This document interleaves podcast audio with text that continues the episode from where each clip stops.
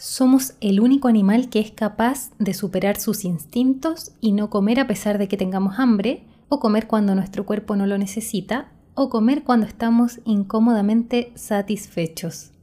No sé de quién es exactamente esta frase, pero me recordó a lo que ya hace años el escritor Mark Twain decía cuando se refería un poco a esto.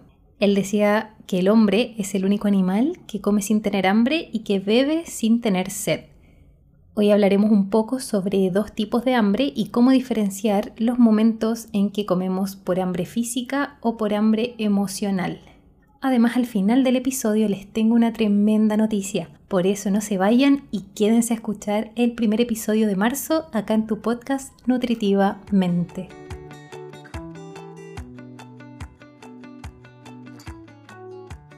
Soy Paula Estefanía, profesional de salud apasionada por la nutrición, la ciencia y la cocina basada en plantas. En este espacio encontrarás consejos útiles, experiencias y conocimiento basado en evidencia, cuyo propósito es ayudarte a nutrir tu cuerpo y mente desde el amor propio y la compasión. Además te daré herramientas para que puedas construir y disfrutar de un estilo de vida realmente saludable. Así que dicho esto, bienvenidos y bienvenidas a Nutritivamente, un podcast de salud y bienestar.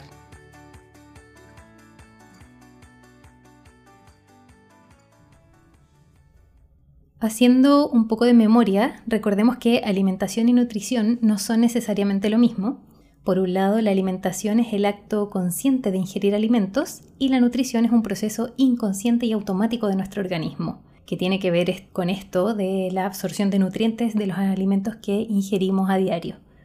También recordemos que lo que a apetito y a conducta alimentaria se refieren, los factores que influyen en este proceso de comer son muchos y además de numerosos son complejos. Tenemos la parte hedónica, esta función del placer asociada a la comida, las variables culturales, las variables sociales, esto de que comemos como aprendemos a comer de los otros, es decir, a través del ejemplo principalmente que nos dieron en nuestras familias de origen, esto de ver la comida como un premio, como un castigo, tenemos las variables psicológicas de cada persona e incluso la función política que cumple la alimentación. Eso entre varios factores. En el episodio anterior vimos un poquito de casi todas estas variables, así que te recomiendo que si te interesa este tema vayas a escucharlo para poder entender que tus preferencias alimentarias van mucho más allá del sabor de los alimentos que ingieres. Y ahora, no sé si recuerdan que en el episodio 19 también vimos como una pincelada de lo que era la alimentación emocional y hoy te invito a que pongas mucha atención porque vamos a diferenciar dos tipos de hambre presentes en la vida de todos. Hoy vamos a poder diferenciar aquellas situaciones o aquellos momentos donde comemos guiados, guiadas principalmente por el hambre física, de aquellas situaciones donde comemos guiadas por un hambre más emocional. Les cuento que comencé hace unos días una certificación internacional en trastornos de la conducta alimentaria, así que estoy súper contenta y animada porque además de poder ayudar un poco mejor a mis consultantes, voy a poder traerles más información actualizada a este espacio del podcast. Y justamente en cuanto al tema que hoy nos convoca, y esto que les mencionaba al inicio del episodio de que somos el único animal del planeta que podemos hacer caso omiso a nuestras señales de hambre y saciedad, una psicóloga experta en trastornos de la conducta alimentaria y en imagen corporal, decía el otro día en una clase que si pudiéramos realmente conectar con esas necesidades biológicas y fisiológicas de nuestro organismo, definitivamente nuestro cuerpo tendría un mejor equilibrio y balance de salud. Si bien hay varios autores que describen otros tipos de hambre, como el hambre social, esto de comer solo porque el resto está comiendo, hoy me quiero centrar en que podamos diferenciar el hambre física del hambre emocional porque creo que puede ser una buena herramienta de autoconocimiento y de poder estar más atentas a lo que nuestro organismo realmente necesita. Comencemos con el hambre física. Y para hacerlo un poquito más práctico, me gustaría que pienses en este mismo instante si es que estás o no con ganas de comer, o que pienses cómo fue el proceso de hambre antes de la última comida que hiciste hoy. El hambre física, a diferencia del hambre emocional, tiene una característica que de base ya es muy distintiva y que tiene que ver con que el hambre física es progresiva, es decir, que una vez que se siente, comienza a aumentar gradualmente. Otra característica del hambre física es que podemos sentir sensaciones físicas desagradables como que nos suenan las tripas o esta sensación de vacío como de fatiga podemos sentir molestias, podemos incluso sentirnos más cansadas e incluso también podemos sentir dolor de cabeza. A mí esto personalmente me pasa muchísimo. Yo creo como persona que ha sufrido de dolor de cabeza desde muy chica, creo que he aprendido a diferenciar un poco mis dolores de cabeza y sé reconocer muy bien cuando este dolor de cabeza es por hambre. Cuando sentimos hambre física podemos saciarla con cualquier alimento, una fruta, un plato de comida, arroz, las sobras del almuerzo, etc. Cuando estamos en una etapa de hambre física que es un poquito más extrema, donde hemos dejado muchas horas sin comer, por ejemplo, quizás podamos notar que a lo mejor nuestro organismo nos pide algo más tirado como para lo dulce, algo que en el fondo nuestro propio cuerpo pueda convertir en energía un poco más rápido. Pero en general, con el hambre física la podemos saciar con cualquier tipo de alimento. Cuando comemos por hambre física, podemos dejar de comer una vez que nos sentimos satisfechas. Esa también es otra característica. Y una vez que dejamos de comer, nos quedamos tranquilas y nos sentimos satisfechas y cómodas con lo que comimos, con lo que ingerimos, sin ese sentimiento quizás desagradable como de culpa por lo que comimos o por cuánto comimos. Tenemos que comprender también que el hambre física comienza en el estómago, por eso las sensaciones que les mencioné antes, estas molestias, esta fatiga o esto como que suena un poquito la panza, es porque todo empieza a nivel estomacal.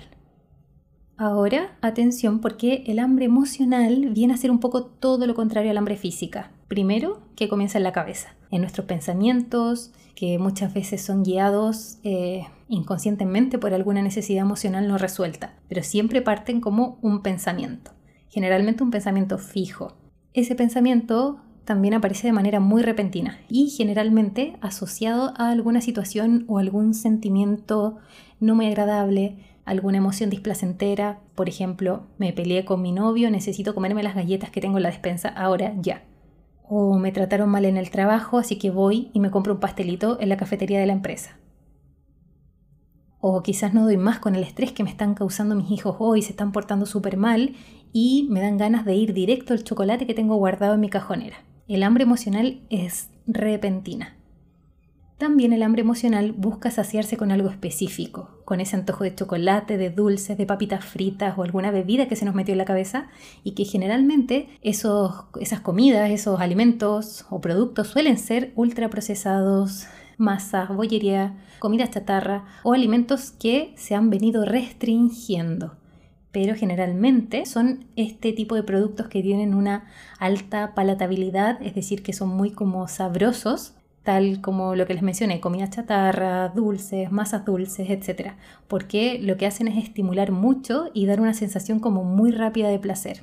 Otra característica del hambre emocional es que podemos seguir comiendo a pesar de sentirnos llenas. Este tipo de hambre también suele producir ansiedad, lo que nos lleva a tener esta como especie de compulsión de por comer sin parar. Y esto en muchas personas que sufren trastornos por atracón u, u otros trastornos de la alimentación es sumamente complejo porque aunque quieran parar no pueden hacerlo. Y esto tiene que ver con que en este tipo de trastornos muchas veces se ven alterados algunos centros o algunos núcleos a nivel cerebral, más específicamente dentro del hipotálamo, cuya disfunción hace que a esas personas se les dificulte mucho el dejar de comer. Por eso yo no me voy a cansar de repetir y de desmitificar esta idea que existe muchas veces sobre estas personas de que pareciera ser que solo con esfuerzo o solo con fuerza de voluntad eh, pueden mejorar. Y no es así. Hay un montón de factores involucrados que escapan solamente al deseo de comer o de dejar de comer. Ahora, tampoco quiero que quede la idea de que todos quienes comen por hambre emocional tienen algún tipo de trastorno. No, todos en algún momento o en momentos de la vida comemos guiados un poco por las emociones. Es algo bastante común, lo cual no quiere decir que sea algo necesariamente saludable. Por eso está bueno aprender esto y reconocer estas características para poder hacernos más conscientes y tratar al menos de comer más por una necesidad fisiológica o biológica que puedo reconocer, más que comer por tratar de cubrir emociones o por una falta de manejo emocional o por una búsqueda rápida y momentánea de placer. En el hambre emocional, a diferencia del hambre física donde comíamos tranquilas hasta quedar satisfechas, acá comemos y posteriormente vienen sentimientos de culpa. Así que, dicho todo esto, quiero preguntarte, ¿el hambre que estás sintiendo ahora es física o es emocional, según todas estas características que vimos? O quizás puedes preguntarte, ¿el hambre que sentiste antes de hacer tu última comida era física o era emocional? Otra pregunta que puedes hacerte para aprender a identificar esos momentos y aprender a conocerte mejor en este sentido es, ¿suelo comer guiada por hambre física o por hambre emocional? ¿Qué es lo que más hay en tu vida cuando tienes hambre? Si descubriste que tu última sensación de hambre surgió a partir de un pensamiento de manera muy repentina, donde sabías exactamente lo que querías comer sin dar cabida a otras posibilidades de alimento, donde comiste igual a pesar de estar satisfecha y de no tener hambre, o donde por momentos tuviste sentimientos de ansiedad y de culpa, definitivamente tu comer fue emocional. Ahora, la buena noticia es que esto puedes visualizarlo como una muy buena oportunidad para buscar dentro de ti qué es lo que te estás guardando o estás evitando sentir realmente. Y a partir de ahí puedes buscar alguna estrategia que te permita gestionarlo de manera saludable. Quizás también sea un buen momento para hacer alguna actividad que disfrutes o para buscar ayuda si es necesario. Espero que poder visualizar las diferencias entre estos dos tipos de hambre te haya sido de utilidad. Y antes de terminar, la noticia que les tengo es que este podcast está creciendo muchísimo y que principalmente por temas de recursos físicos y de tiempo había algo que yo quería hacer hace mucho tiempo pero que no podía y que ahora sí voy a poder concretar de a poco y es que a partir de las próximas semanas vamos a tener en este espacio algunas invitadas de lujo de distintas nacionalidades, todas mujeres maravillosas, muy amorosas y genias en su área, para así poder nutrirnos con los conocimientos y experiencias que nos traigan a este espacio. Algunos episodios van a seguir siendo de este estilo más narrativo, como este y todos los episodios anteriores, pero entre medio, a medida que mis tiempos lo permitan, les voy a ir compartiendo estas entrevistas y conversaciones de temáticas que seguro nos pueden ayudar a seguir creciendo en este camino de aprendizaje gratuito por el momento y de muchísima calidad y hecho obviamente con muchísimo amor.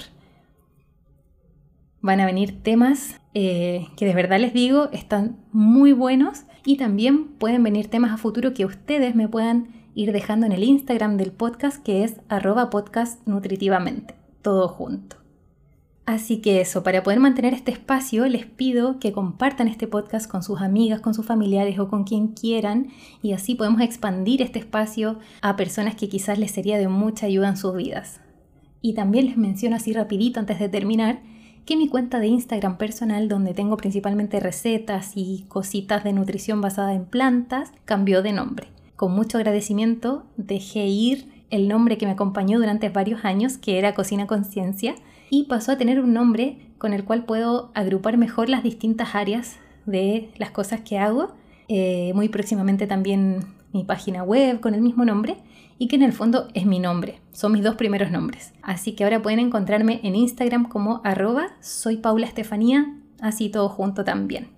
Así que bueno, espero que este episodio les haya servido. Eso nomás con los avisos de la semana, que tengan un muy lindo día, tarde o noche, un abrazo gigante y nos escuchamos la próxima semana.